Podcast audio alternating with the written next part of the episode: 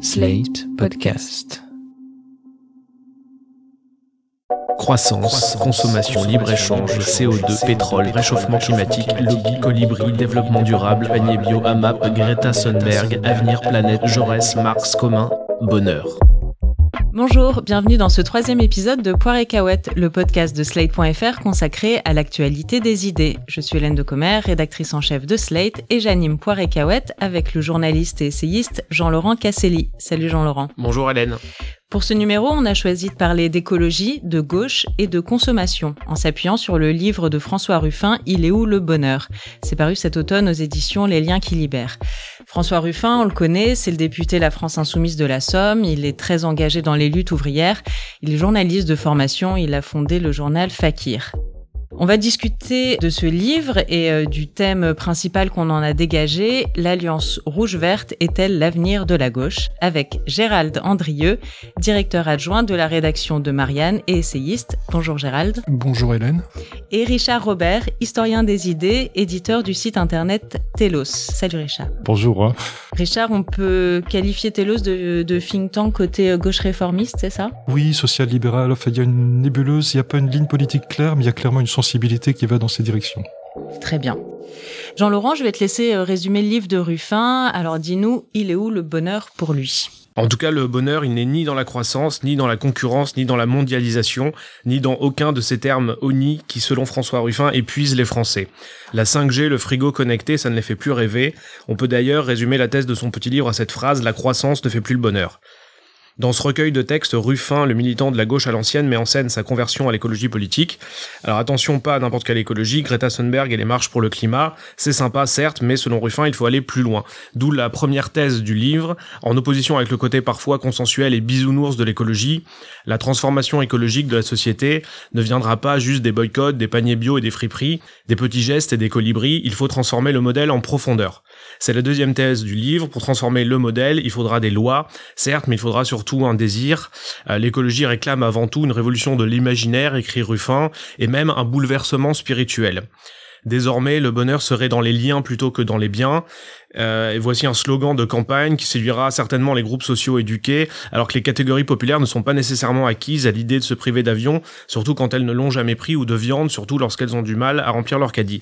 Euh, la troisième thèse originale du récit de Ruffin, c'est donc que pour gagner, c'est-à-dire pour être majoritaire dans les urnes, il faudra réconcilier ce qu'il appelle les deux cœurs de la gauche, les prolos et les intellos, autrement dit le rouge et le vert. Et là, ça n'est pas gagné, puisqu'entre la fin du monde et les fins de mois, entre les gilets jaunes et les marches pour le climat, la convergence ne vient pas. Pourtant, Ruffin affirme pouvoir œuvrer à ce rapprochement des électorats. C'est en tout cas la stratégie qu'il annonce dans ce livre, le deuxième qu'il aura euh, publié en 2019, avant peut-être un programme politique pour 2020. Euh, On va commencer par un petit tour de table. Est-ce que vous pouvez déjà nous dire en quelques mots ce que vous avez pensé du livre, Richard Robert? Alors moi j'étais très sensible au côté sincère de Ruffin.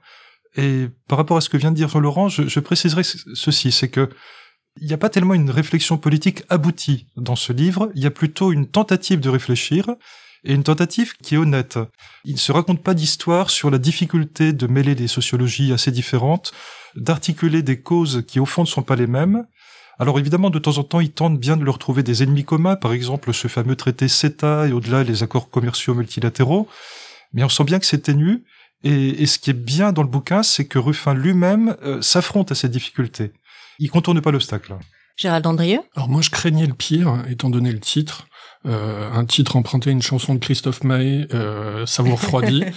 Ensuite, une introduction où l'auteur lui-même explique que ça n'est qu'une ébauche de livre, que c'est inabouti, qu'il y a des lacunes, etc. C'est assez terrifiant, donc je me suis lancé dedans euh, un peu à reculons, je dois bien le dire. Mais j'avoue que moi aussi, j'ai été euh, euh, touché par l'honnêteté de François Ruffin et par sa finesse, finalement. C'est peut-être pas abouti, mais il se montre très fin, et il n'est pas aussi bourrin que certains voudraient nous le dire. C'est-à-dire qu'il est anti-élite, mais pas totalement. Il explique effectivement pour les classes populaires un combat, et notamment le combat écologique, pour être gagné qu'à condition qu'il y ait jonction entre les classes populaires et la petite bourgeoisie éduquée. Grosso modo, il veut réunir les prolos et les profs, et je trouve que c'est assez séduisant. Effectivement, dans les faits, ça fonctionne mal, mais c'est une stratégie assez fine finalement. Avant d'entrer dans le dur du sujet, je vais vous poser une petite question un peu personnelle. Est-ce que vous pouvez nous dire euh, chacun combien de fois par an est-ce que vous prenez l'avion? Jean-Laurent. Moi, je suis un peu embêté parce que pendant très longtemps, j'avais peur de l'avion, donc je ne le prenais pas. Mais à l'époque où tout le monde s'en foutait, et euh, maintenant que je le reprends depuis quelques années, euh, c'est la honte de le faire.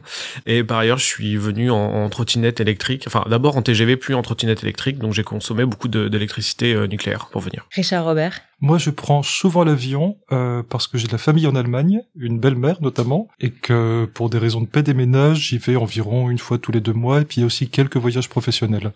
Mais cela dit, euh, je suis sensible à ce que raconte Ruffin sur le fait de limiter les déplacements en avion quand c'est des distances qui sont atteignables en TGV. Il a raison, au fond. Et Gérald? Moi, je suis irréprochable, vertueux, je ne prends jamais l'avion. Non, je déconne. Je le prends euh, 4 à 10 fois par an. J'ai regardé euh, euh, la statistique de mes déplacements, euh, c'est en comptant aller-retour, hein, 4 à 10 fois par an. Il se trouve que moi j'ai de la famille à Nice, et effectivement je suis sensible à l'argument que développe Ruffin dans son livre pour les lignes intérieures. Mais il se trouve que pour aller à Nice, il faut 5 heures et demie de, de, de, de, train, dont une dernière partie façon tortillard.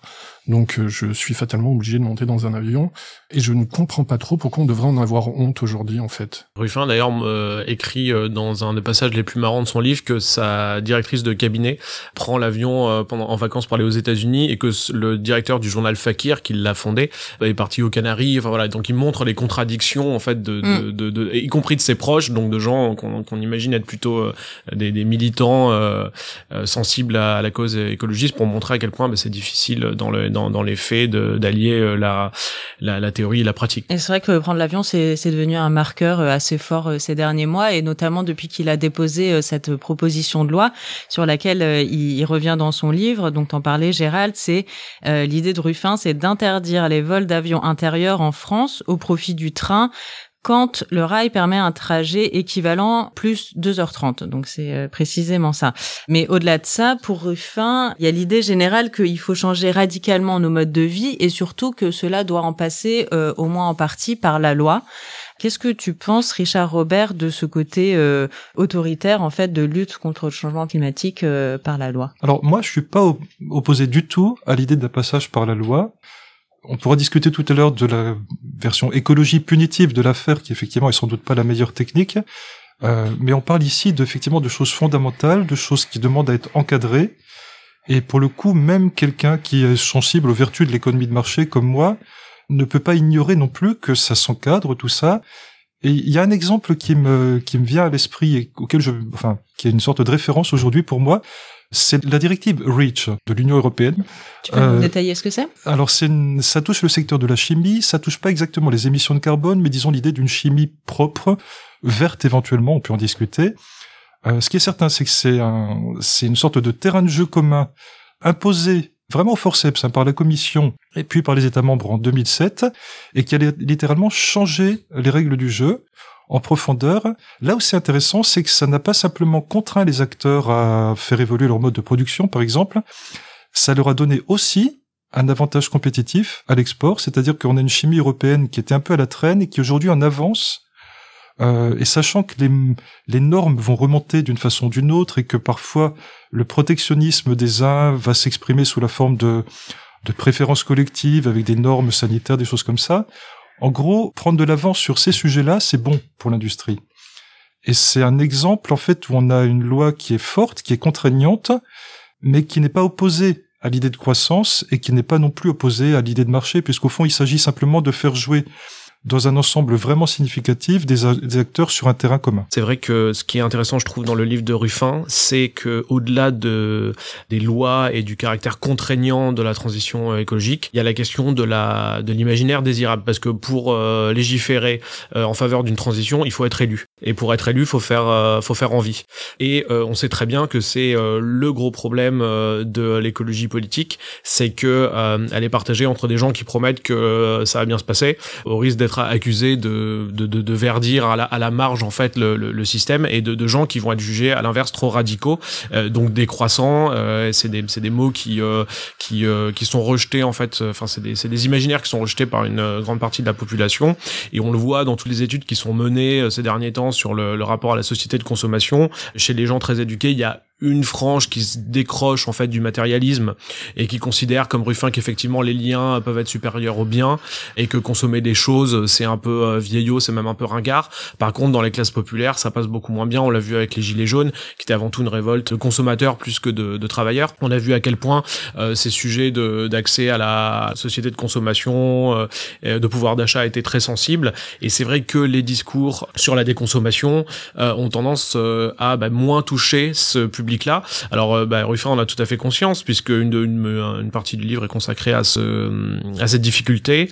La question, ça va être quel imaginaire peut devenir euh, majoritaire euh, pour l'écologie? Cher Andrieux Je rebondis un peu sur ce qu'a dit Richard. Il décrivait une directive qui est en fait tout ce que dénonce finalement François Ruffin dans son livre, c'est-à-dire la croissance verte. C'est une écologie qui n'empêcherait pas le business. Mais à un moment donné, effectivement, il faut construire un imaginaire où le business doit être contraint. Parce que ce qu'il dénonce et ce qu'il nomme, contrairement à certains François Hollande, c'est des adversaires, et c'est un régime et un système économique mondialisé et des dérives néolibérales.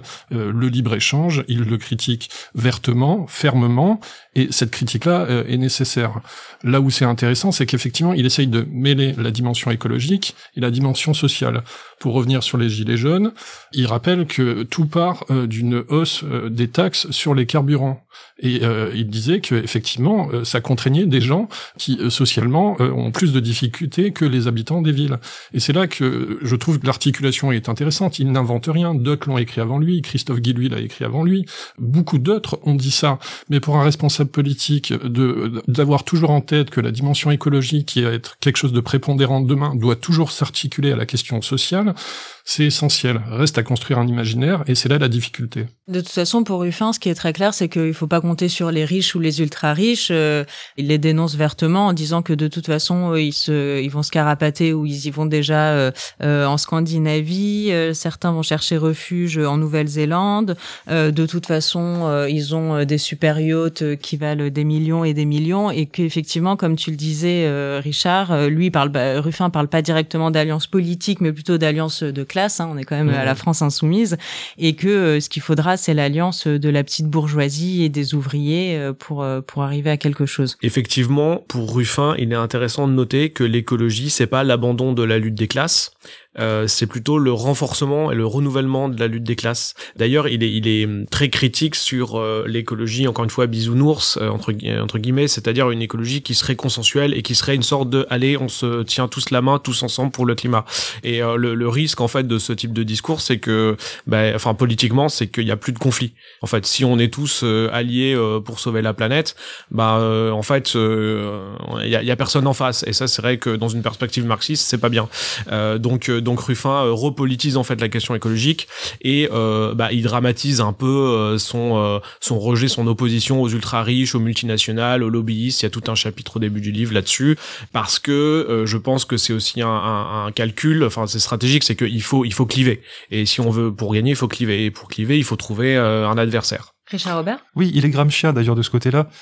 Moi, c'est ce que j'apprécie chez lui, c'est qu'il y a ce côté combatif en fait. Il, il veut, c'est un homme de combat, Ruffin parfois lui reprocher de, manquer un tout petit peu de fond. Il est dans du combat, il désigne des ennemis, il en identifie, et c'est pas juste pour le plaisir de d'orienter la foule vers une cible. C'est aussi parce que profondément, il, enfin, il perçoit, il pense qu'il y a qu'il y a des adversaires. Il n'est pas dans un monde de bisounours.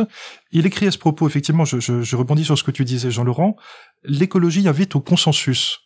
C'est très fort, et en même temps, c'est complètement paradoxal parce qu'il y a autant quasiment de sectes écologiques ou écologistes qu'il y a de sectes d'extrême gauche, c'est-à-dire c'est des mondes qui sont complètement éparpillés et qui souvent ne tiennent que par leurs ennemis. Le totem du nucléaire, par exemple, chez les écologistes, qui devrait être discuté en leur sein, parce que pour le coup, si on parle de CO2, c'est quand même un, c'est un élément de la réponse probablement, mais qui quand même les unit. Et Ruffin, il, il travaille à partir des ennemis et il travaille à partir des, luttes contre les ennemis. Mais c'est pas un imaginaire de la lutte pour la lutte, c'est la lutte contre, c'est la lutte avec euh, avec des gens derrière et des gens en face en fait. Je crois pas que ça soit simplement tactique euh, du côté de Ruffin euh, cette logique-là de l'affrontement, de dire que l'écologie c'est de la politique, que la politique c'est du dissensus, c'est du conflit, c'est de la friction. C'est pas simplement tactique. Il s'appuie, il y a un long développement dans le livre sur les luttes sociales passées en France. Et elles se elles se nouent toujours dans le conflit et elles se résolvent dans le conflit. Les ouvriers fusillés de, de Fourmis, ils sont tombés sous les balles euh, mais parce qu'ils réclamaient la journée de 8 heures.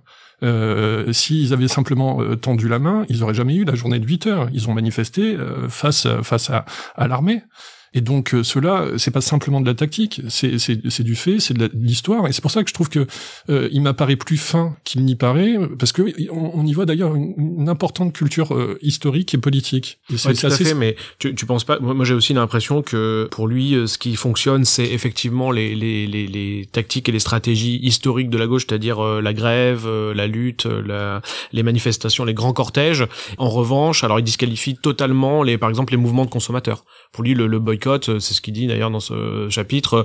On citez-moi une euh, un acquis social euh, obtenu grâce à un boycott, ça ça n'existe pas. Mm-hmm. Donc donc pour lui effectivement c'est soit ça soit rien. il fustige aussi ce qu'on appelle l'écologie colibri, donc l'image qu'on connaît bien maintenant du petit colibri mm. qui ramène une goutte d'eau dans son bec pour éteindre l'incendie en participant juste d'une d'une petite pierre. Donc toute cette écologie des petits gestes et la logique un peu du, du consommateur acteur. Gérald, toi, tu as parcouru euh, une partie de la France à pied, de Dunkerque à Menton, pour ton livre Le peuple de la frontière. Donc, tu as rencontré euh, pas mal de gens euh, hors des grandes villes françaises. Est-ce que tu as constaté qu'effectivement, cette logique de faire reposer sur le, les consommateurs, sur, sur des individus, des responsabilités écolo comme ça assez fortes, pour pas dire pesantes, à ses limites? Alors déjà, vous noterez que mon bilan carbone a, a été amoindri parce que j'ai fait 2000 km à pied. Bravo. merci. Et je prends l'avion donc 4 à 10 fois par an pour recompenser euh, cette absence euh, d'émissions carbone. Alors effectivement, moi j'ai rencontré des gens qui sont très préoccupés par la question écologique, dans toutes les classes euh, sociales. Ils sont d'abord préoccupés par quelque chose qui est l'alimentation, avant même la question environnementale. L'alimentation est quelque chose de central. Mais tout ça a ses limites. Effectivement, le consommateur-acteur, c'est quelque chose qui a ses limites. Ruffin dit parce que la personne se retrouve seule face à son porte-monnaie. Mais je crois pas que ça soit que ça. Le problème, c'est que la personne se retrouve seule face à elle-même et que euh, dans la période actuelle, dans la période qui est euh, très individualiste, euh, il y a, y a un, nouveau besoin de collectif et, et, de commun et de politique finalement. Et j'ai traversé une ville en Alsace, c'est pas une ville, c'est plutôt un village parce qu'il y a 2000 habitants qui s'appelle Ungersheim. Si je vous parle d'Ungersheim, c'est que vous allez comprendre, c'est que la politique est fondamentale dans le cas de ce petit village. C'est un village qui est entré en transition totale, c'est-à-dire que les écoles sont chauffées au bois, l'ensemble, 100% des repas à la cantines sont bio, les légumes sont produits sur des terrains maraîchers municipaux, l'arrosage public est fait avec des chevaux, le ramassage scolaire avec des chevaux. Alors vous allez me dire c'est complètement folklore, c'est bobo à souhait, pas du tout, c'est la France périphérique. Ungersheim, c'est en, périphérie de Mulhouse, c'est une ancienne cité minière. Le maire est écolo, mais il n'est pas adhérent de LV.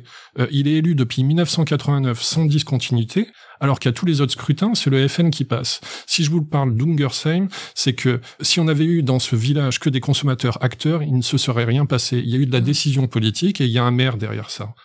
Et c'est ce que c'est ce que propose Ruffin. C'est l'écologie, c'est de la politique, c'est du conflit. Et ce maire que j'ai rencontré a dû batailler véritablement. Oui, c'est intéressant que tu cites l'alimentation et le et en fait le caractère, euh, enfin l'échelle locale d'écologie, parce qu'on se rend compte dans les études qui sont menées que c'est souvent ce qui euh, peut faire une majorité. On a vu par exemple dans une étude récente menée par l'Obsoco sur les utopies, les nouvelles utopies françaises, que les Français étaient partagés entre trois utopies. Euh, l'utopie qu'ils appellent technolibérale, c'est-à-dire une société de croissance, de consommation poussée par le progrès scientifique et technique.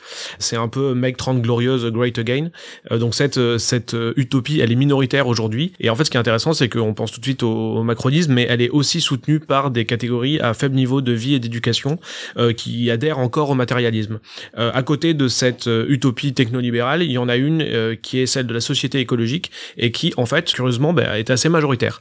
Pourquoi? Parce qu'elle rassemble à la fois des jeunes diplômés qui habitent dans les grandes villes, parmi lesquels une minorité seulement de décroissants, adeptes de sobriété écologique, mais également des populations séduites par le retour du local, mais qui sont plus suspectes sur les aspects de déconsommation. Voilà, en tout cas, une, société écologique qui s'articulerait autour du local semble pouvoir euh, euh, former une coalition peut-être majoritaire un jour. Tout ça, j'ai l'impression, pose quand même la question de quelle est la bonne échelle pour agir. Richard Robert, est-ce que euh, euh Gérald parlait donc euh, donc d'un village C'est vrai qu'il y, y a, le côté, il y a la tentation euh, un peu hyper locale, terroir. Et après, qu'est-ce qu'on peut faire aussi? Est-ce qu'on peut reporter ça à l'échelle de tout un pays?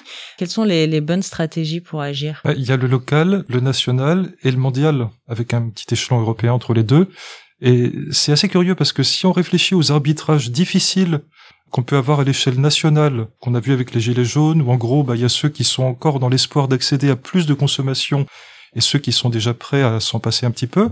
En fait, les mêmes débats ont eu lieu à l'échelle internationale au moment du protocole de Kyoto en 97, avec un deal mondial plus ou moins respecté qui était que les pays déjà développés, dont nous bien sûr, faisaient un effort plus conséquent, sachant que les pays en développement avaient une revendication forte d'accéder au développement avant de commencer à baisser les émissions.